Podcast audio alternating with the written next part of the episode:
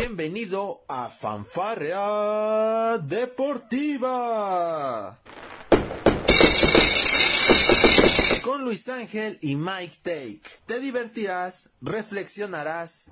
Ah. También te informarás sobre el deporte. Comenzamos. Amigos de Palco Deportivo, eh, qué bueno que estén con nosotros en un especial más para todos ustedes. Y en esta ocasión vamos a platicar aquí con Octavio Otlica, quien me ha estado haciendo el favor de acompañarme en esta serie de programas especiales para platicar de lo que fue el 2021 en el fútbol mexicano. Un año, pues, ay, con muchos claroscuros, me parece, para el fútbol mexicano. Eh, lo que principalmente destacó fue el tema de, del no descenso, por supuesto que un año más sin este tema, y que sí tuvimos campeones en Liga de Expansión, este, pero bueno, no hay, no hay ascenso, Tavo. ¿Para qué queremos una liga de expansión si no hay ascenso? Pero bueno, no importa. Ese no es el tema. 2021 en México se va a destacar también por lo, por los dos campeones que tuvimos y que rompieron sus respectivas rachas. El Cruz Azul rompió la racha de 27 años y el Atlas lo hizo de 70 años. Octavio, un gran saludo. Espero que estés muy bien. ¿Cómo siguen las fiestas de Sembrina por tu, por tu hogar? ¿Qué tal Luis, amigos de Palco Deportivo? Estamos pues muy bien, ya estamos acercándonos a esta recta final del año y todos los días hay, hay, hay pachanga, hay fiesta. Hay posada, ¿no? Hay posadas, ya esperemos a ver eh, pues el 31 que se nos viene en la, en la cena navideña y claro que sí, eh, este, pero sí ha sido un año, pues un año inédito. Yo creo que si hace dos años nos hubieran dicho que en 2021 el, eh, este, Cruz Azul y Atlas iban a ser campeones, yo creo que lo, hubiéramos tomado de loco al quien nos dijo eso. Realmente un año que, que nunca nos hubiéramos imaginado que iba a pasar después de todo esto del COVID y de todo esto. Pero bueno, ya estamos, estamos aquí. Y pues hablar de los dos campeones que tenemos, ¿no? Cruz Azul y Atlas, que rompieron sus respectivas sequías. También el Atlante, el Atlante ya por fin rompió la, la, la sequía que tenía también este, el estadio Blaugrana, antes el estadio Azul. También de no, de, pues de no recibir un campeonato de hace mucho tiempo ahí en el, bueno, el Estadio Azul, recordemos que eh, en los memes se dice que estaba salado, que estaba, estaba maldito ese estadio, y ya, ya también se rompió esa maldición también. Sí, este, lo del Atlante que lo consiguió hace unas semanas, precisamente frente al Tampico Madero, ¿no? Una final donde, bueno, el Atlante termina ganando por 3 a 0 en el global, la vuelta la ganó 3 a 0. Y bueno, en ese Atlante está Cristian el Hobbit Bermúdez, ¿no? Un referente del, del Atlante precisamente que fuera campeón con los Potros de Hierro en su etapa en, en, Quintana Roo, ya hace algunos años, por supuesto, en el fútbol mexicano, vino el descenso y bueno, desde ahí el Atlante no ha podido regresar a la primera división. Pero bueno, vamos a comenzar con lo que nos deja este, eh, bueno, lo que fue el primer torneo, el Guardianes 2020, con el Cruz Azul como campeón, mi estimado Octavio, ¿no? Caray, ¿no? Qué, qué, ¿Qué decir de la nación celeste que durante 27 años sufrió y sufrió? Porque si algo no podemos dejar de admitir es que el Cruz Azul ha estado presente en las grandes, en muchas finales del fútbol mexicano. Ha estado, ha ganado incluso la Conca Champions, Copa MX, pero siempre se le había negado el título de liga. Yo creo que ya le hacía falta este, este título a la afición celeste, precisamente porque, ah, vaya, ha llegado muchas instancias finales y también hay que, pues, que darle su mérito, porque es un equipo que a pesar de que perdió, pues, durante mucho tiempo varias finales, se mantuvo regular, o sea, siempre se mantuvo regular e incluso nunca que yo recuerde estuvo en problemas de descenso ni, ni nada por el estilo. Eh, vaya, torneo que, que le tocó vivir en este, este Guardianes 2020. Hubo tiempo que creo que sí pasó, perdón, Tavo, si no mal recuerdo, dos a tres años sin liguilla, ¿eh? Ajá, ajá. Creo que eso sí le pasó. Pero nunca estuvo Nunca estuvo en temas porcentuales, no. Exactamente. Y en esta, en esta temporada, el Guardianes 2020, bueno, sorprendieron siendo los superlíderes del torneo con 41 puntos. Eh, hicieron una campaña muy buena con Reynoso y que, y que bueno, se llegaron a colar hasta la fiesta grande, se metieron a instancias de cuartos de final, semifinales, llegaron a la, a la gran final contra, contra Santos, otro equipo que venía bien, y bueno, se llevaron un título que va a quedar para la posteridad del, del equipo y que yo creo que ya le hacía falta para llegar a, su, a, su, a su noveno título y que ya para que dejaran de ser de alguna manera ese, ese equipo a lo mejor estigmatizado con, con el verbo Cruz Azulear, ¿no? Sí, oye, entre las cábalas que llegó a tener este Cruz Azul, pues bueno, estuvo el, el llevar, me parece, una cruz de cemento, ¿no? Así que cargaban elementos del equipo y, y, esto te demuestra esta parte mental, ¿no? Que muchas veces ya empiezan a tener los equipos de fútbol con este tipo de rachas, que bueno, ven en, en este tipo de rituales esa fortaleza mental para poder alcanzar el objetivo este futbolístico, ¿no?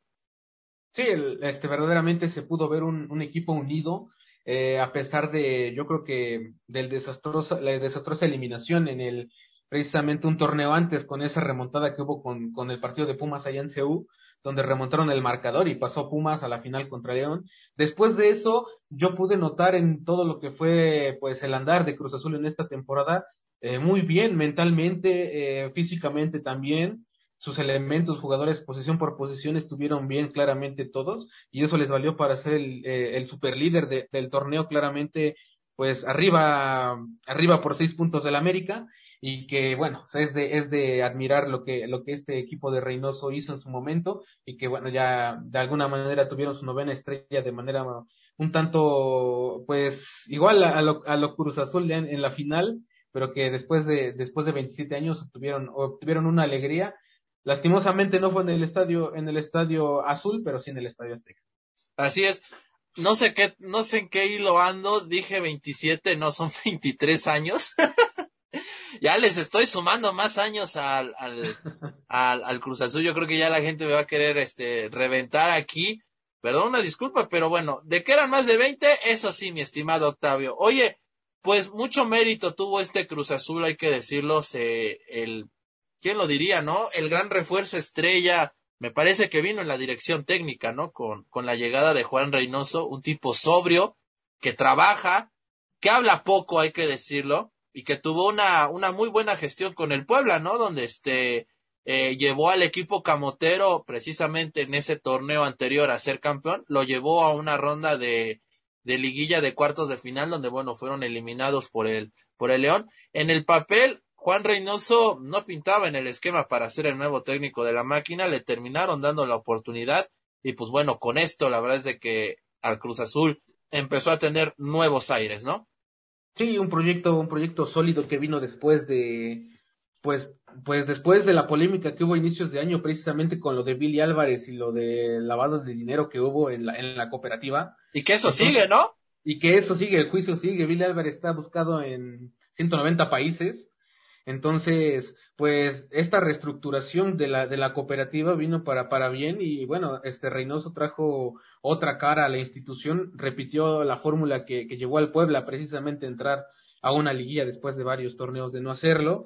Y este, es de sorprender todo, todo el trabajo que llevó uh, Reynoso, precisamente un jugador que fue campeón con Cruz Azul en el 97 y que ahora, bueno, tuvo la oportunidad de hacerlos campeón ahora ya como técnico, un, como te digo, un equipo realmente muy regular en este, en este primer, en esta primera mitad de año. Ya en lo que fue este, en este, pues apertura 2021 no lo fue tanto, pero sí hay que destacar la temporada anterior, que realmente, o sea, Cruz Azul, Cruz Azul fue una, una, una demoledora total con 13, 13 partidos ganados, tuvo solo dos empates y dos derrotas, y eso le valió para, para cerrar en casa en, en lo que fue la liguilla y bueno, cerrar en el Azteca con su gente que también estuvo, estuvo lleno el estadio.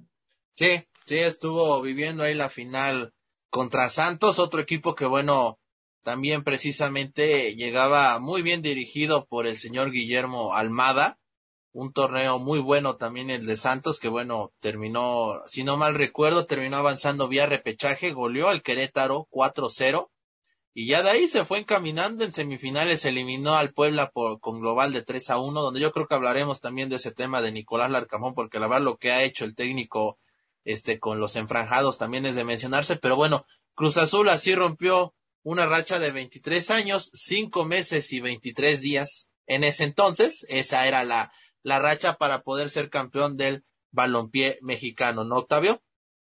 Sí, claro, totalmente se fueron los, los fantasmas de, de, pues, del ayer que tenían, pues, ya estigmatizado, como te digo, este del equipo que siempre perdía en las instancias finales, parece que ya se disipó todo y que bueno, también hizo un buen papel en lo que fue la Conca Champions, lastimosamente, bueno, no fue, no pudo ser campeón, pero tuvo un papel destacado hasta antes del partido contra Monterrey, donde pues fue goleado totalmente, pero o sea, hay que destacar el proyecto que hizo Reynoso verdaderamente todos los jugadores y que bueno, se les se les agradece eh, haber roto esta maldición y que también, bueno, ya en unos momentos iremos para allá, la misma fórmula la repitió la repitió Coca con Atlas.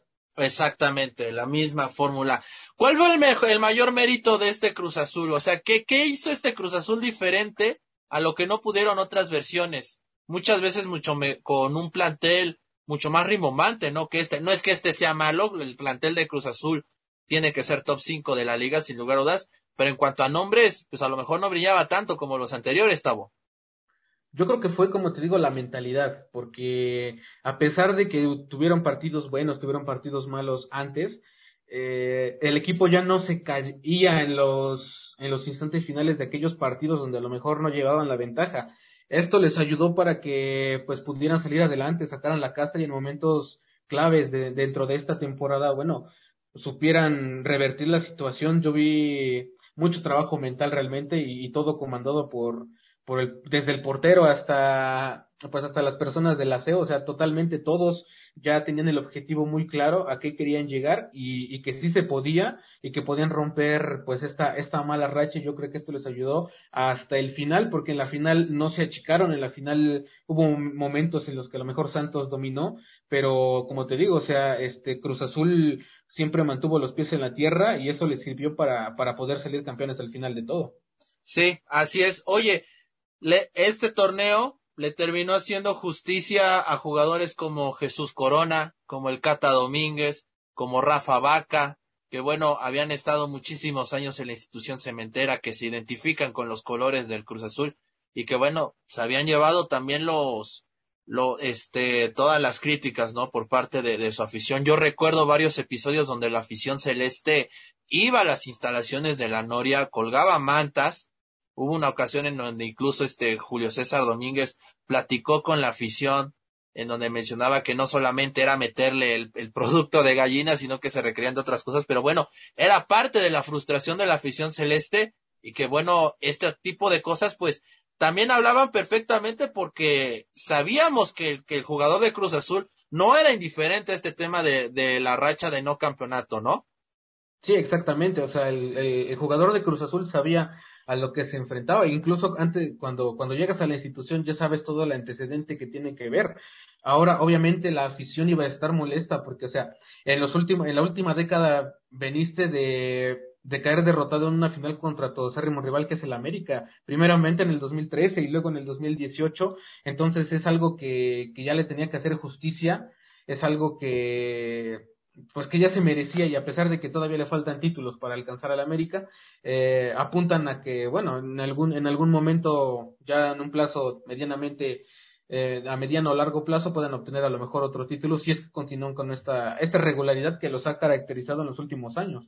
Así es, y bueno, también hay jugadores jóvenes como el Piojo Alvarado, como este Santi Jiménez, que bueno, probablemente, o esperemos así sea, ver más seguido en convocatorias de selección mexicana, pero que ahora ya son campeones con la máquina.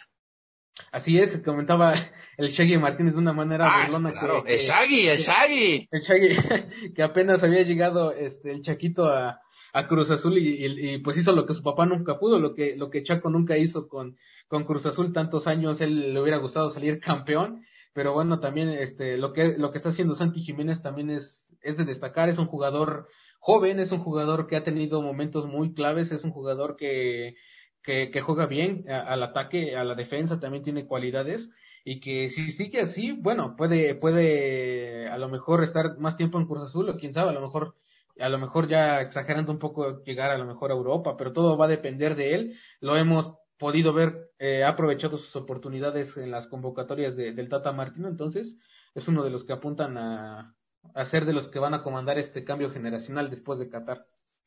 Así es, vamos a ver qué es lo que sucede. Y bueno, este, vamos a hacer, antes de ir con el tema de Atlas que está más fresco, pues mencionar, Octavio, ¿cuáles han sido los equipos en el fútbol mexicano que este 2021 brillaron?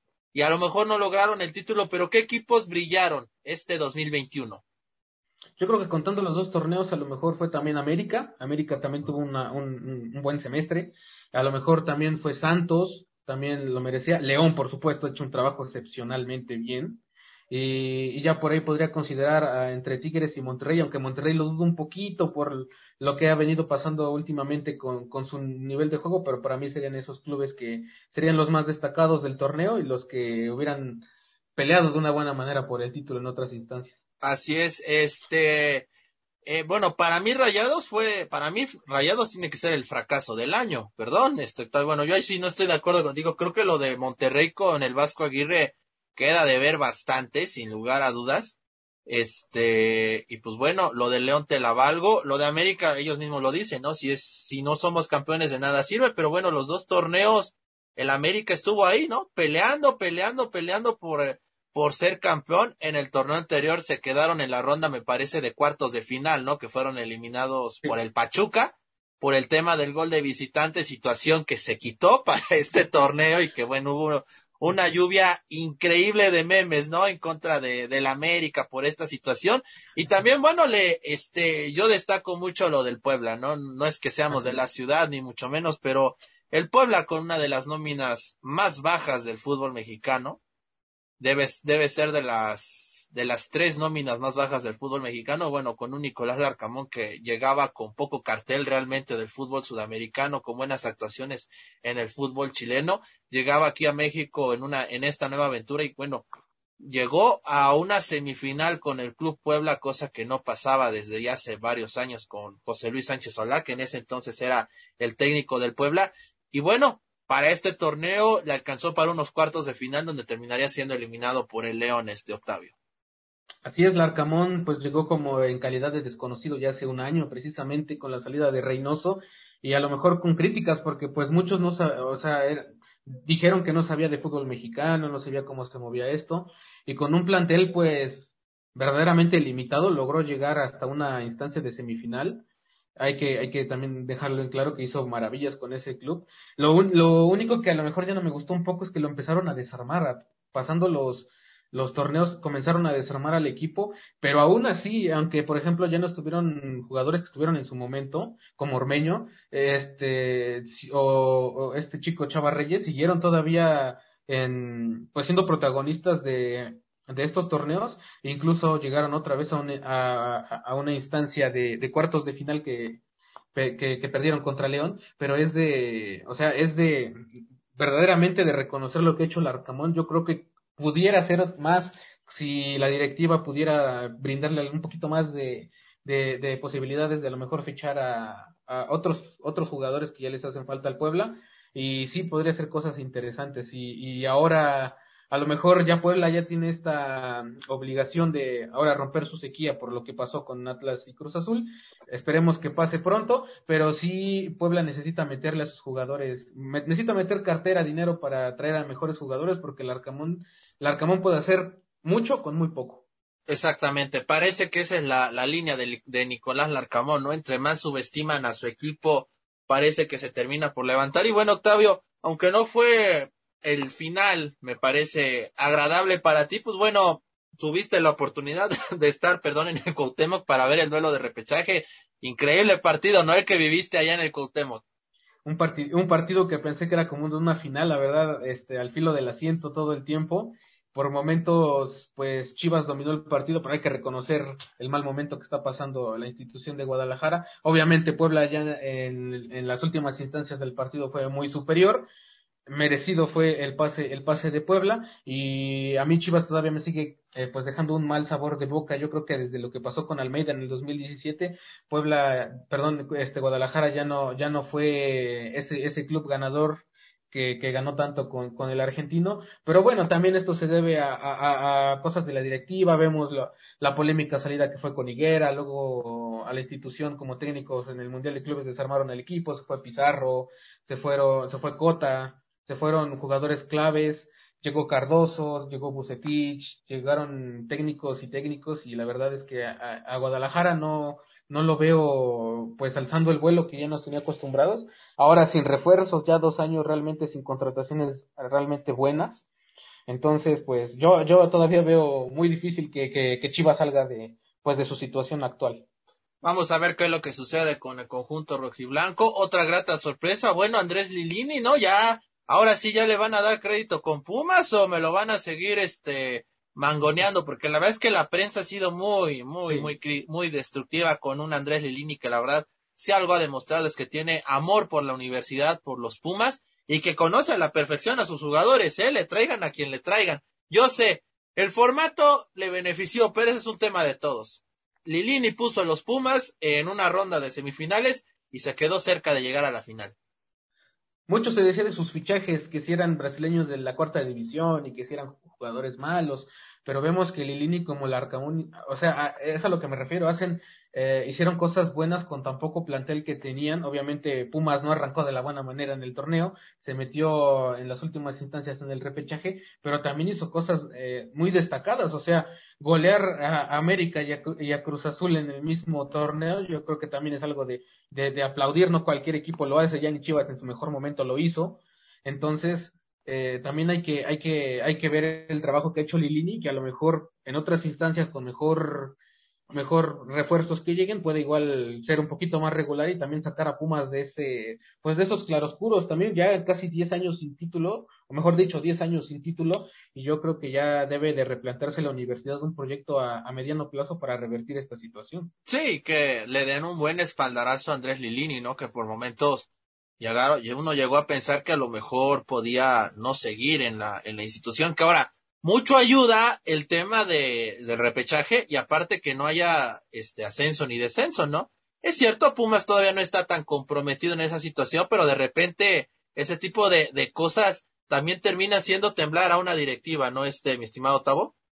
Sí, el hecho de que haya descenso y descenso, bueno, mete una presión a los equipos que están cerca de, pues de él en el tema porcentual eh, en estos últimos años la verdad es que el, no haber ascenso y descenso para mí le ha, venido mal a la liga porque se han estancado clubes que a lo mejor por méritos ya no merecen estar en primera división, a diferencia de clubes de segunda división que sí merecen estar en el máximo circuito, sin embargo, bueno, todavía todavía se va a discutir esta situación, todavía el 2022 va a ser igual otro año, dos, dos torneos en los que no va a haber ascenso ni descenso. Se dice que hasta el 2023 y eso solamente cuatro clubes que están certificados hasta el momento pueden ascender, algo que se me hace eh, ridículo totalmente porque no es posible que un, un equipo con un estadio de ocho mil aficionados en Europa puede jugar Champions, pero un, pero un, un estadio mexicano con, con menos de 10.000 aficionados no puede estar en primera división. sí, son cosas muy extrañas que pasan en la liga, ¿no? Y ya hablaremos de eso, pero mira, vamos a otro momento alegre. Lo del Atlas, campeón luego de 70 años, mi estimado Octavio.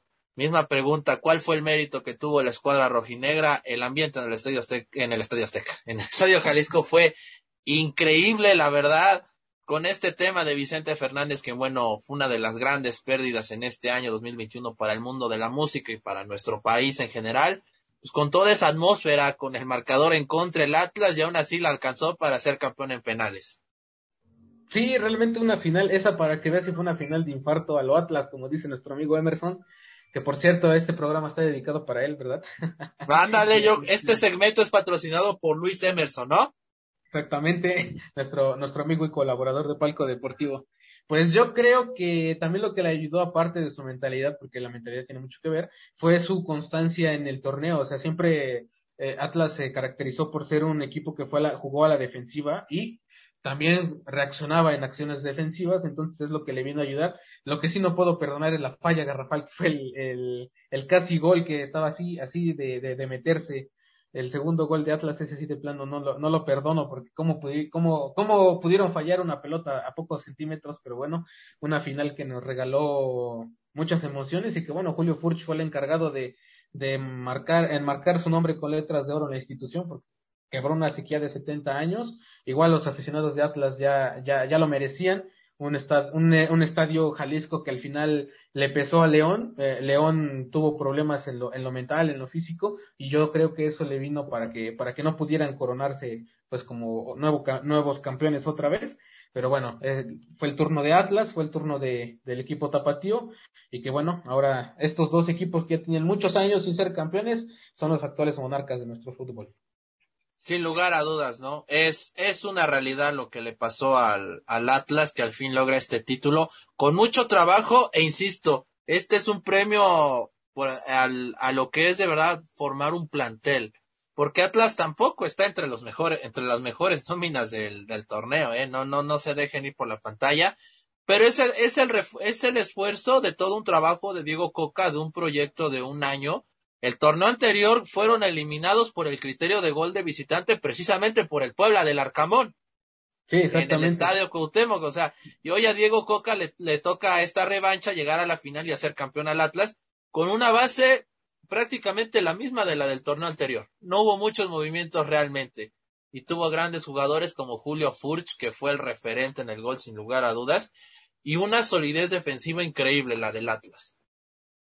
Sí, por supuesto, y también el trabajo que hizo Camilo Vargas en la temporada regular. Eh, ahí estuvo tanteando un poquito en lo que fueron la liguilla por algunas equivocaciones que tuvo en los partidos, pero bueno, también se redimió en la, en la gran final y también pudo convertirse en el héroe de la noche de los dos penales que, que atajó, pero también hay que, hay que, hay que pues enmarcar lo, lo de Camilo Vargas, que fue sin duda el mejor, el mejor portero de toda la temporada. Sin duda, sin duda. Oye, a ver, una pregunta, a ver, Tavo. Si hubiera premio anual, que es lo hay, pero ya es de, el, recordemos que el año calendario en México no es, es diferente al de, al de otros, al de otros deportes. ¿Tú a quién le darías el premio del mejor técnico del año? Híjole, yo creo que a Diego Coca. Diego por el Coca. Hecho, por el hecho de que tuvo un plantel mucho, mucho más limitado que a lo mejor lo tuvo Reynoso con Cruz Azul. Mira, ahí está. Entonces, entre Reynoso y Coca, tú te quedarías con Coca. Sí, yo me quedaría con Coca por lo que hizo, por, te, te, lo, te lo repito, con el plantel, con un plantel de las nóminas pues más bajas de, del fútbol mexicano, a diferencia de Cruz Azul, y hizo maravillas realmente, tuvo una constancia durante los dos torneos que, que disputó, y bueno, el, el, los dos salieron campeones, pero para mí, este Diego Coca fue el que, el que se llevaría el premio. Pues ahí está, yo también me quedo con Coca, digo, si me dan a elegir entre esos dos, me parece que sí, Diego Coca. Y bueno, ahí está la felicitación para ambas aficiones, la de Cruz Azul y la del Atlas, que por supuesto van a festejar muchísimo este cierre de fin de año. Van a romper la piñata con una sonrisa de cejas, deja que, que yo creo que nadie se las va a poder borrar, ¿no, Octavio? No, creo que nunca y nunca se van a poder olvidar de, de este 2021 que fue realmente de, lo, lo, lo, venimos diciendo en todos los capítulos de todos estos especiales, o sea, fue un año en el que se rompieron maldiciones totalmente. A ver, esperemos que el otro año ya le toque a, a, México estar en una mejor instancia en el Mundial, si es que sigue esta buena racha, esperemos que sí, pero sí fue un 2021 excepcional para los equipos con, con grandes sequías. Exactamente, México desde el 86 no está en instancia de cuartos de final. Recordemos que en aquel entonces tampoco eran las 32 elecciones, iban menos. Así que por eso México avanzaba de manera directa a la ronda de cuartos. Esperemos que eso pase en Qatar 2022. Pero bueno, esas ya son otras situaciones que analizaremos más adelante. Tavo, pues bueno, este, hay un tema puntual que hay que tocar. ¿Qué onda con el arbitraje en México? Creo esa es la gran mancha del año, Tavo. Sí, totalmente, totalmente. El, eh, el arbitraje dejó mucho que desear en los dos torneos anteriores y se vio uh, más, o yo lo vi más equivocado en lo que fue esta, en, en, el torneo en el que Atlas fue campeón. Realmente no sé los criterios que se toman. Yo creo que el VAR en lugar de ser una herramienta que sea de apoyo para el, para el colegiado central, es como si fueran totalmente dos equipos diferentes de árbitros. La verdad, a veces no se entienden las decisiones, eh, toman las reglas a conveniencia, ya no sé cuándo es una decisión buena y cuándo no. Entonces, para mí sí dejó mucho que desear en este año el, el arbitraje. Sí, fue, es un año complicado, sin lugar a dudas, para el arbitraje en México. Eh, lo, tú lo decías en varios, en varias de tus cápsulas para Palco Deportivo, yo lo mencionaba también durante la emisión, era un momento apremiante, ¿no? Me parece que el VAR termina por desnudar lo que realmente está pasando en México. Y también, bueno, Micael Arriola, el presidente de la liga, en esta parte de, no se trata de atacar, porque tampoco se trata de eso, pero de eso a decir que el arbitraje ha sido bueno, me parece que hay una gran diferencia y, creo que quieren engañar a, al público con cosas que, realmente no van. No, o sea, quieren maquillar algo que realmente no está justificado y, que fue, ahí están, pueden, pueden checar todos en, en, en plataformas YouTube, pueden ver toda esas equivocaciones arbitrales, la verdad dejaron a mucho que decir y para mí se me hace absurdo que, que el mismo presidente de la liga diga que su arbitraje es bueno cuando ciertamente no lo es. Exactamente. Oye, y en este, en el tema de Liga MX femenil, ya para ir cerrando, pues Tigres eh, logró el campeonato de, de, liga, algo muy importante que mencionarlo, y en expansión Tepatitlán y Atlante, como lo mencionabas, ¿no? Sí, Tepatitlán también consiguió un título muy, muy bueno, la verdad y por supuesto el Atlante que, que, que, rompió esa maldición que tenía el estadio de que el, eh, pues sí, el local de ese estadio nunca se podría coronar campeón, fue Atlante en, en su casa porque ya es el estadio Blaugrana de la Ciudad de los Deportes. Eh, un equipo que tanto Tepatitlán como, como, como lo fue Atlante, si tuviera la posibilidad, para mí estuvieran los dos en, en la, eh, pues en la primera división, lastimosamente por nuestro formato actual no es, no es así. Y hablándonos del femenil, bueno, vemos una hegemonía regia entre Monterrey y, y Tigres en el femenil, la verdad son proyectos muy sólidos de, de, de estas chicas y bueno, merecido, merecido el, el, el título de, de, León, de, de Tigres femenil. Así es, sin lugar a dudas. Bueno, Tavo, estamos ya prácticamente llegando al cierre de esta emisión, agradeciéndote por supuesto que, me hayas acompañado y bueno, ya preparando motores, ¿no? Porque en enero arranca el, el torneo mexicano.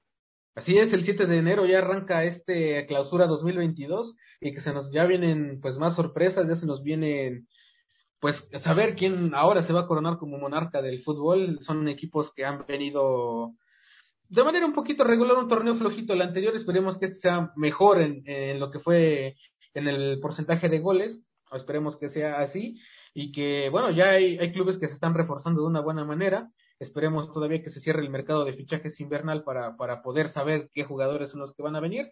Y bueno, esperemos que, que gane, que gane el mejor y el que, y a ver si alguno de los dos, a lo mejor Cruz Azul o Atlas puedan repetir, ¿no? Sería, sería muy bueno para sus aficiones. Exactamente, es lo que esperemos o veremos si en 2022 nos van a regalar más sorpresas en el fútbol azteca. No sé si tengas otra cosa que comentar, estimado Octavio, antes de cerrar este, esta emisión. Pues, pues nada, que hasta el momento hasta el momento, les digo, todavía no está cerrado el mercado de fichajes, tenemos todavía algunas sorpresas que se van co cocinando. Lo único que puedo decirles es que, por ejemplo, Renato Ibarra es nuevo jugador de Cholos de Tijuana, hace unos momentos se confirmó también. Lastimosamente Córdoba no fue a Chivas, después de todo eso, se fue a los tigres. tigres. Se fue por un caño el intercambio con Antuna, pero bueno, al menos puedo decirles, ahora hablándoles un poquito como aficionado, que Antuna no va a estar el próximo torneo con nosotros. Es lo único que puedo decir. Sí, sin lugar a dudas va a ser muy interesante el, el mercado de fichajes que siempre en invierno, este estimado Octavio, pues conocemos el fútbol mexicano, no suele haber muchos intercambios en invierno, como es muy corto el tiempo de un torneo al otro, realmente vemos pocos cambios. Los más importantes se suelen dar en, en enero, y bueno, vamos a ver ahora qué es lo que sucede en esta, en este receso. Pero bueno, yo quiero agradecerte, Octavio, por haberme acompañado en esta emisión. Soy Luis Ángel Díaz y pues bueno, sigan disfrutando de las fiestas decembrinas aquí en Palco Deportivo. Nosotros seguiremos informándoles a todos ustedes. Síganos en nuestras redes sociales, Facebook Palco Deportivo, Twitter arroba Pal Deportivo y en nuestro sitio web desde el palco.com. Tengan un excelente día. Claro, nos vemos a la próxima. Esto fue Fanfarrea Deportiva. Te esperamos en nuestra próxima emisión.